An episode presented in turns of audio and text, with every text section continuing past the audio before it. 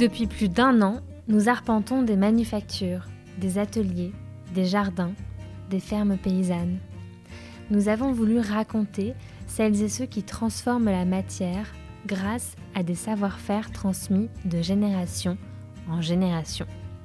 Ces 20 photographies, prises par Malo de Saint-Venant, sont issues d'une itinérance qui prend ses racines en Touraine. Devant ces mains, ces visages, ces lieux, je vous invite à vous imprégner de l'histoire de ces femmes et de ces hommes qui font apparaître sur Terre des objets à partir de nos ressources locales. Parce qu'ils ont beaucoup à nous apprendre et parce qu'il est temps de leur redonner toute leur place au sein de la société. Là, ça va sonner donc euh, trois, trois fois. Enfin, trois quarts.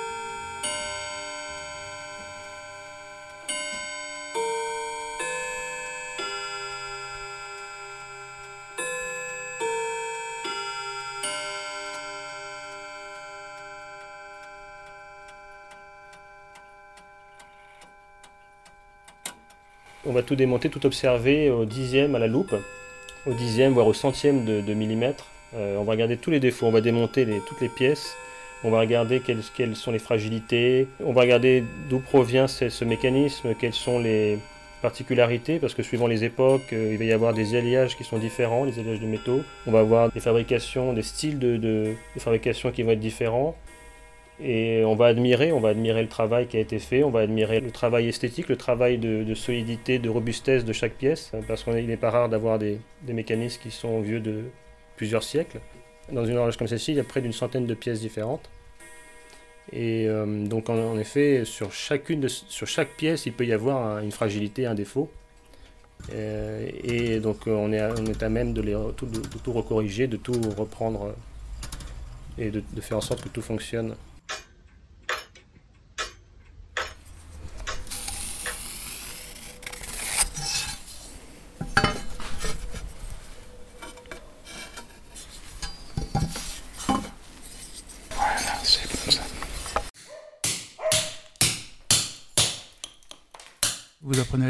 C'est indispensable.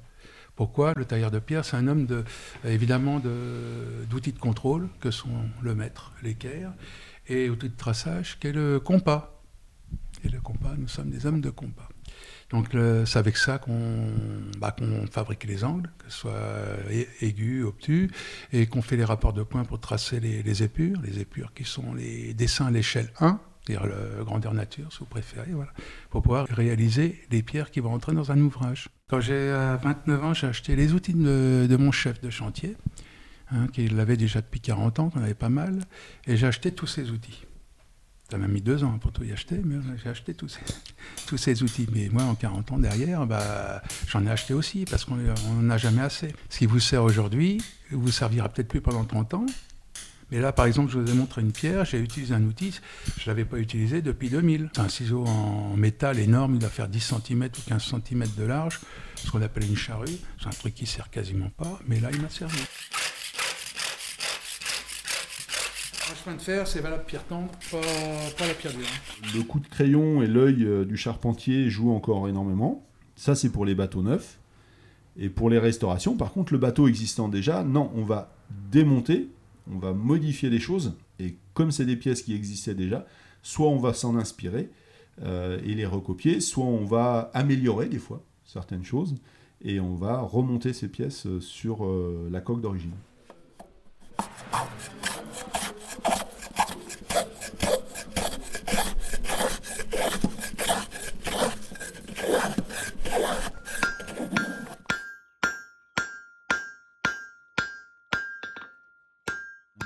J'utilise euh, beaucoup de nuances d'acier différentes. Euh, à chaque fois, pour chaque nuance d'acier que j'utilise, euh, elle a des traitements, des températures différentes. Et donc forcément, ça nous, ça nous pousse à, faire des recherches. Moi, j'utilise aussi pas mal d'acier de récupération. Donc il n'y a pas marqué le nom de l'acier dessus des fois. je récupère par exemple, là derrière, nous, on a des, gros ressorts de camions. Ça demande aussi du temps parce qu'on va, forger des éprouvettes, on va les casser à différentes températures pour voir hein, quelle est la meilleure température de trempe, quelles sont la température optimale. Donc tout, ça fait que ce métier-là n'est pas que un métier où on, tape sur de l'acier. il y a beaucoup de réflexion et comme vous le disiez aussi une, je pense, une certaine intelligence entre guillemets dans, dans ce savoir, dans ce savoir-faire.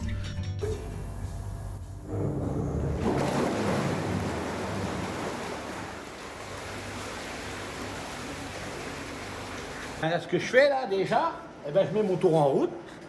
Après, je vais mettre mon moule. Vous voyez, je mets mon moule. Et après, je vais mettre un bout de terre dedans. Voilà. Je mets déjà un bout de terre dedans, la quantité qu'il me faut à peu près.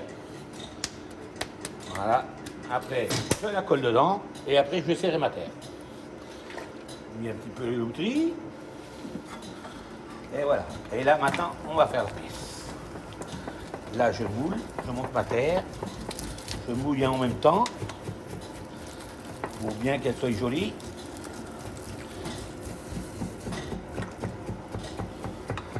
Et là, je coupe. Ça ça. L'appellation osier, c'est la jeune pousse du saule, euh, la, la, pousse d'un an sur une souche de saule. Donc ce rameau d'un an sur la souche de saule, lui, il a le, label osier. Au-delà, euh, on parle plus d'osier. En deux ans, on va dire perchette, et au-delà des deux ans, ben, on parle de saule euh, en tant qu'arbre. Chaque variété a son coloris, mais son coloris peut avoir des nuances en fonction du, de, la qualité du sol, en fonction de sa densité, en fonction de comment le soleil va pouvoir pénétrer dans, la bouillée. Alors c'est sûr qu'un osier alba, qui, sont des osiers à écorce jaune, va pas devenir noir. Mais euh, dans les jaunes, il peut y avoir euh, du jaune euh, très, très citron, très pâle, comme il peut y avoir du jaune qui tire sur le orangé. Et avec la même variété.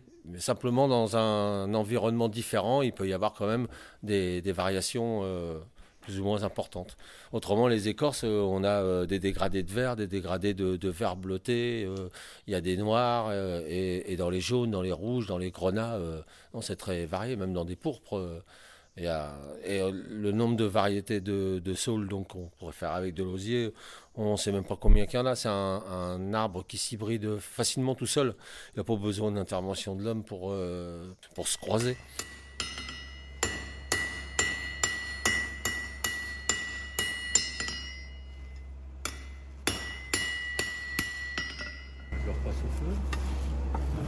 température. Ce qui a changé, c'est le, le, façonnage, parce qu'on vient sur une standardisation de la pièce. C'est ce qui fait que les forges industrielles sont rentrées dans, un peu dans, dans l'air du temps avec tous les portails que l'on voit à très peu cher, parce que c'est des, pièces qui sont faites en série. Maintenant, les, métiers de, forge, les trois quarts des ateliers, soit c'est des grosses structures qui travaillent avec les monuments historiques, il y a très peu de petites forges, euh, bah, pour moi, où la forge fait partie de, on va dire 10% de notre volume d'affaires. Le reste, c'est que de la métal.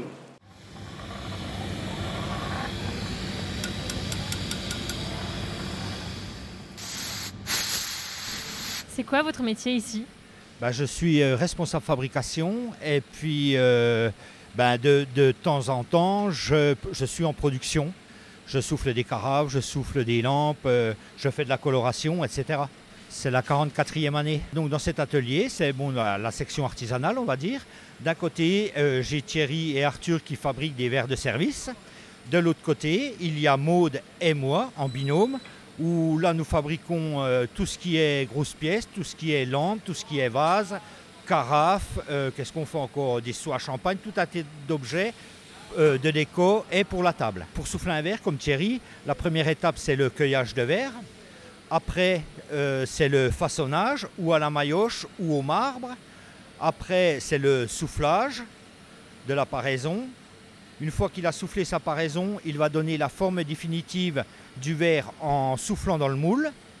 Une fois qu'il a donné la forme définitive de la paraison, il va sur son banc et là il y a Arthur qui lui amène un petit morceau de verre que Thierry va prendre et va coller sur la paraison. Ce premier morceau de verre va lui servir à faire la jambe du verre. Une fois que sa jambe est faite, euh, Arthur lui ramène un deuxième petit morceau de verre qu'il superpose sur la jambe, morceau de verre qui va lui, euh, qui va lui falloir pour faire le pied. C'est tous des oxydes de couleurs différentes, c'est pour colorer notre verre. Donc là aujourd'hui on travaille sur, euh, sur deux bleus, sur du blanc et sur du vert.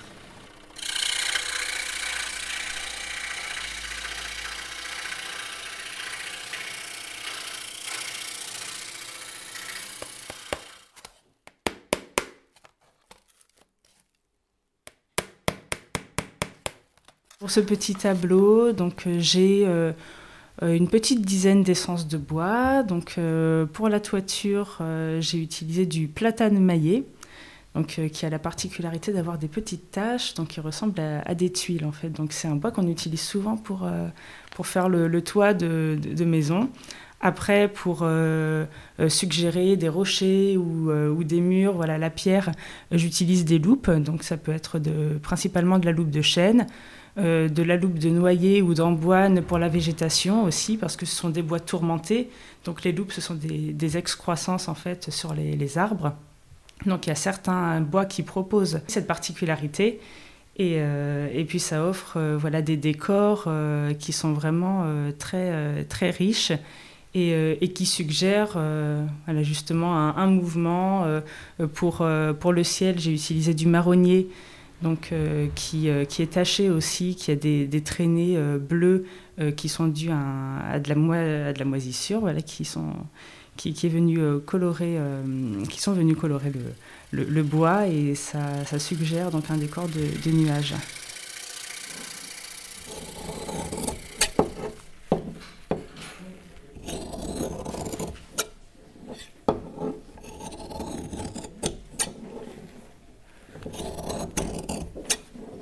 Venait, venait chercher ses gants. Alors c'était euh, des, donneurs d'ordre, des grandes entreprises, c'était des créateurs, c'était des clients, des particuliers. Et puis il y avait aussi euh, des personnalités d'État. C'était euh, une étape importante euh, sur l'Aveyron, le sud de la France, que de passer à Millau. Et donc on avait des, personnalités politiques qui venaient. Je pense que c'est un peu comme ça, par le plaisir d'offrir, parce que c'est offrir ce qu'on fabrique de mieux, c'est ce que l'on fait de nos mains. Et donc c'était un cadeau représentatif de nos savoir-faire. On a eu Claude Pompidou, alors là, bon, j'étais pas né, mais qui était venu, je crois que c'était euh, en 72 ou 71, c'était pendant le tournage de La Grande Vadrouille. C'est là où vous êtes monté à l'étage, là, dans la salle des mises Vous avez vu une grosse euh, appareil avec une ventouse oui. Les pains qui sont par terre, oui. comme ça. Mais moi, je les soulève avec ça, je les mets sur palette, là, comme ça. Et après, je les descends en te chambre. c'est moi qui fais tout.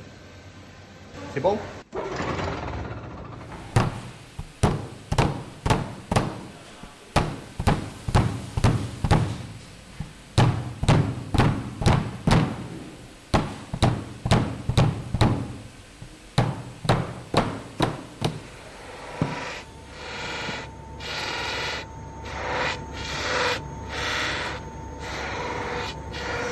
Ici, on est dans l'atelier de l'artisanat du bois. Donc on va fabriquer euh, nous-mêmes les manches en associant euh, différentes essences avec euh, du plaquage. Alors le plaquage, ça va être une feuille de bois. Donc ici, c'est de l'érable et du noyer qu'on utilise pour nos manches. Et vous le faites avec une machine ou à la main? Tout est fait à la main, application de la colle voilà, au pinceau, à la main, sur le bois et donc ce plaquage. Vous aimez travailler sur une matière comme ça, vivante? Ah oui, oui, le travail du bois, euh, ressentir la matière, euh, c'est, c'est, plaisant. Alors le bufflage, ça va être un procédé de finition euh, sur les manches qu'on a fabriquées. donc il y a déjà une partie de ponçage du manche et ensuite une partie polissage et lustrage pour ressortir tout l'éclat du bois et, révéler le bois euh, en le rendant brillant. Certaines finitions sont aussi huilées pour euh, le modèle de l'ellipse. Je vais remplir de barbotine. Donc la barbotine, c'est la pâte C'est la pâte liquide. Ça, c'est de la pâte liquide. Alors une fois que votre beurrier est sec, vous le prenez, donc vous le grattez, vous le mettez bien à plat. Vous enlevez toutes les crasses à l'intérieur. Vous grattez toutes les coutures au bord et sur le dessus. Et ensuite, on va passer euh, au lavage des coutures, la finition. Et une fois fini, vous, reprenez votre beurrier, vous regardez si vous n'avez rien oublié comme défaut. Et ensuite, vous le posez sur son support. Et après, ça partira pour le four à la cuisson.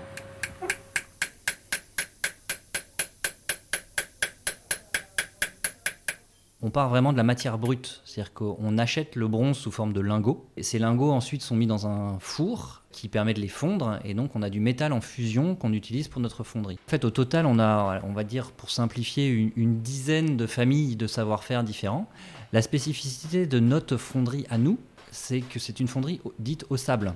C'est-à-dire que le patrimoine dans l'entreprise n'est pas un moule à proprement parler, mais plutôt un modèle initial qu'on appelle modèle mère, qui est un modèle en bronze. Et donc il faut imaginer qu'on met ce modèle en bronze à l'intérieur du sable, donc comme pour faire des, euh, des pâtés de sable dans les jardins d'enfants, et on crée en fait l'empreinte du modèle mère à l'intérieur du sable. Donc le savoir-faire du fondeur, c'est pas seulement de verser euh, un métal en fusion à l'intérieur d'un moule, c'est surtout de construire le moule. Et la construction du moule, ça revient à, donc à, tasser le sable autour euh, de la pièce. Simplement, parfois, c'est beaucoup plus complexe qu'il euh, n'y paraît quand la géométrie de la pièce est compliquée.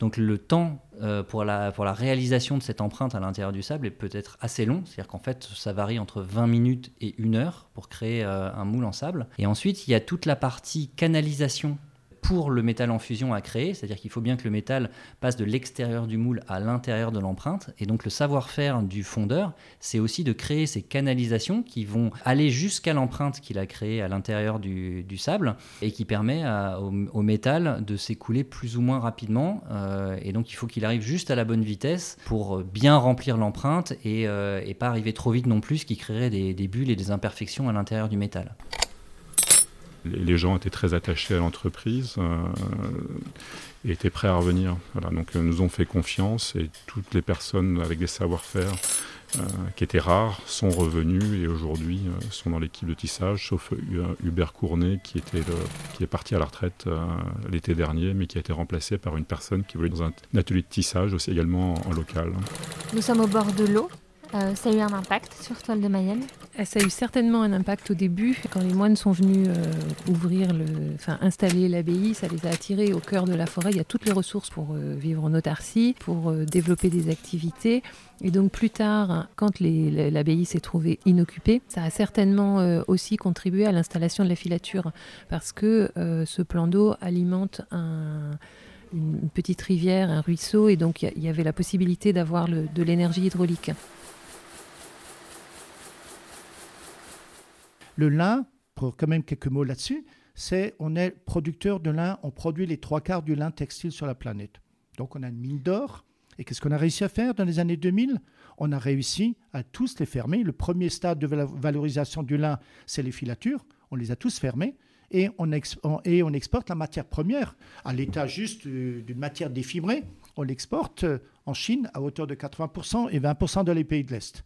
Donc aujourd'hui, on produit le lin, mais on n'est plus capable de le transformer on n'est plus capable de le transporter, sauf qu'il y a deux ans, nous, on, a découvert tout ça, et ça fait dix ans qu'on travaille sur cette filière, on pas, ça tombe pas du ciel non plus du jour au lendemain. Comme, le rappelait, il faut beaucoup de persévérance, mais devant ce gâchis, j'ai eu un sentiment de révolte. Je dis, on n'est pas filature, on n'est pas filateur de lin, on n'a pas cet historique, mais on a du bon sens. Et c'est vrai qu'on est intégré, on a après le tissage, l'ennoblissement, et je me suis dit qu'on ne peut pas rester les bras croisés. Et on a surtout la chance d'avoir Schlumberger, qui est un leader mondial. Donc ce que j'ai oublié de dire avant, c'est que non seulement on a, la, on a la matière première, mais en plus de ça, on a le, constructeur mondial de machines de filature. C'est de l'artisanat rare et précieux, et c'est l'intelligence de la main qui fait toute la différence. Et ça, malheureusement, on l'a perdu, parce qu'autrefois, on avait des générations qui étaient éduquées et qui savait le faire automatiquement. Et puis Thierry est un des derniers qui sait encore faire ça. Donc retrouver une vraie compétence, une vraie spécialité, euh, quelqu'un qui connaissait les machines de Schlumberger, les machines de filature, et ce geste extrêmement précieux et rare de pouvoir vraiment faire ce diagramme et qui est à l'origine vraiment de la, de la qualité du lin. C'est-à-dire que si on ne vérifie pas la régularité, la dispersion des fibres longues de là où il y a des fibres longues et courtes, et il faut un certain taux de fibres longues pour faire un fil. Si vous avez que des fibres courtes ou si vous avez trop de fibres longues, ça va pas non plus, c'est ce que tu m'as expliqué. Donc il faut une bonne dispersion, un beau diagramme, une bonne répartition des longueurs pour assurer la cohésion du fil.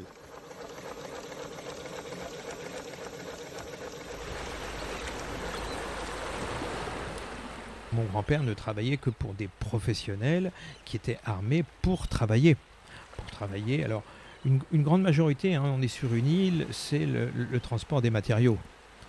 Euh, il y avait aussi, bien évidemment, euh, un port de pêche à, Noirmoutier et on fabrique aussi quelques voiles de, bateaux de pêche. Maintenant, les bateaux de transport, il faut bien imaginer qu'ils étaient beaucoup plus gros, les bateaux de transport, que n'étaient les petits bateaux de pêche euh, au port de l'Herbaudière. Vous avez senti de vraies évolutions dans le secteur euh, C'est quoi ces 30 dernières années qui ont impacté votre travail euh, Je pense que la plus grosse évolution, c'est mon père qui l'a connu par la transformation des matériaux et par le boom de la plaisance. Ce boom de la plaisance, c'est à Barly. Hein. Euh, moi, en fait, j'ai fait comme un, un, retour en arrière, puisque dans les années 80, on recommence à fabriquer des voiles comme nous fabriquions en 1910.